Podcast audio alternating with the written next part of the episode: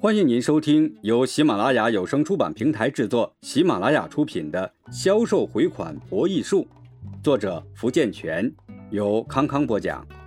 第四章，催款前你该了解什么？这一集我们来看一下，破产不再是逃债者的免费午餐。欠款人在资不抵债时，便无法实现或及时实现收款人的债权。在日益增多和日趋复杂的债务关系中，这种债权无法得到实现的现象不可避免的会出现，这就给欠款人逃避还款制造了机会。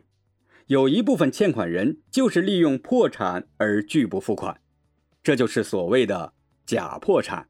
就像一个健康的人忌言并拒绝死亡一样，按照常理，破产关门对大多数企业来说。本应该是一个不愿接受的结果。然而，如果企业通过破产关门能够让自己丢下包袱，给自己带来好处，尽管这是以牺牲国家和别的企业利益为前提，一些企业在利益的驱动下也愿意戴上破产这顶并不光彩的帽子。用业界人士的话说，假破产是企业逃废债务的常规武器。某县一乡镇企业因设备落后、产品成本偏高、产品结构单一且多年未能更新，再加上企业领导经营管理不善，造成经营严重亏损，产品大量积压，早已资不抵债，靠贷款发放工资。后来银行不再贷款给该企业，然而该企业领导不思改革进取，不在生产适销对路的产品和降低产品成本上下功夫。却胸有成竹地带着企业营业执照、公章、空白合同，天南地北的诈生意。他们一会儿是买方，当对方卖货时，他们支付点定金，提走货物，之后不依约支付货款；一会儿是卖方，当对方要货时，他们收取预付款，收款后拒不发货，当然也发不出货。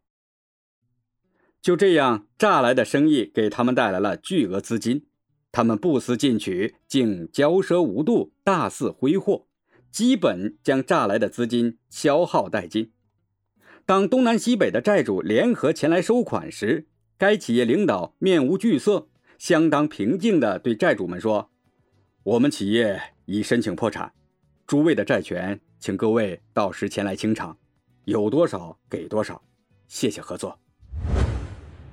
现如今，“破产”一词，无论是对中国政府还是对企业来说，都如同洪水猛兽。而目前，破产热浪似乎已席卷全球。据世界银行日前发布的一份专题报告称，在过去的十几年中，我国发生了数万起国有企业破产案，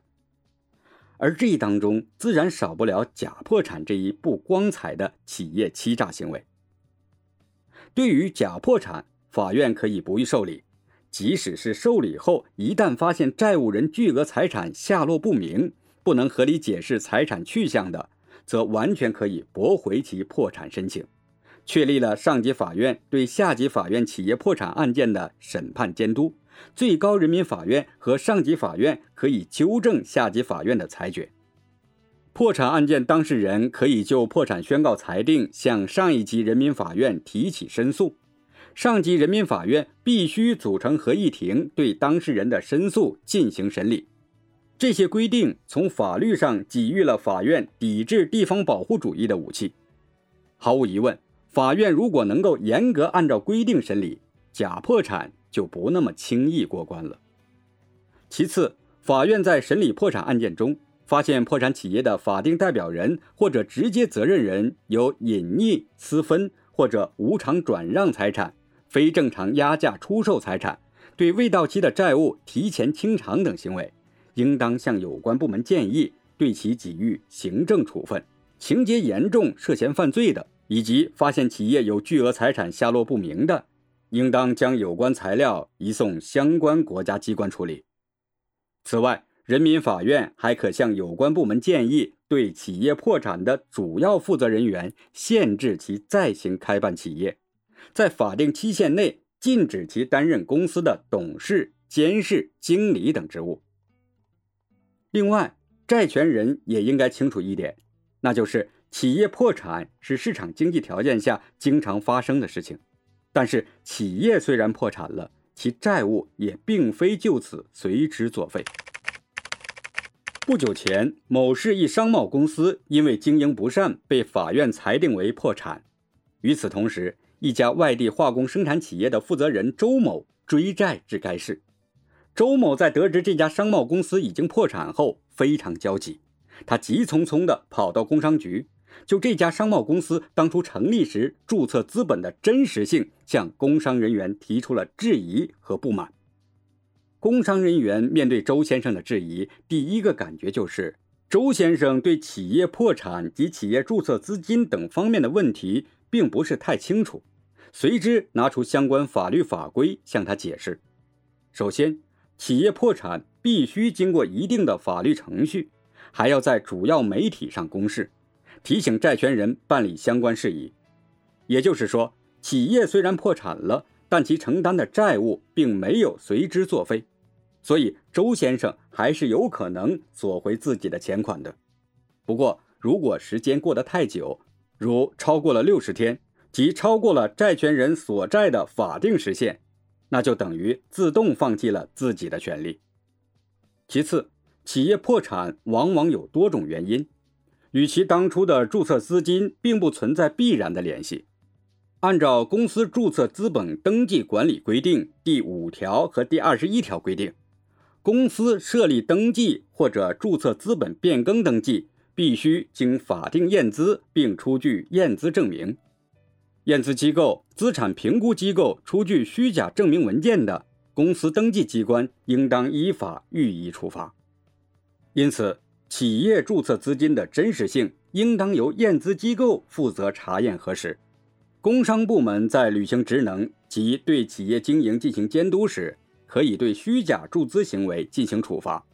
就这家破产的商贸公司来说，他的注册资本是否真实，责任并不在工商部门，而在于当初为其开具验资报告的部门。同时，这家商贸公司的股东对公司注册资金的真实性也承担责任。在上述案例中，商贸公司刚被裁定为破产，还未超过时限，看到有希望讨回钱款。周先生很快就平静下来，工商人员随后向周先生提供了这家商贸公司的相关材料，尽量帮助其克服困难。工商人员也提醒一些债权人，在经营过程中随时留意债务人的经营状况，及时维护自己的合法权益。听众朋友，本集播讲完毕，感谢您的收听。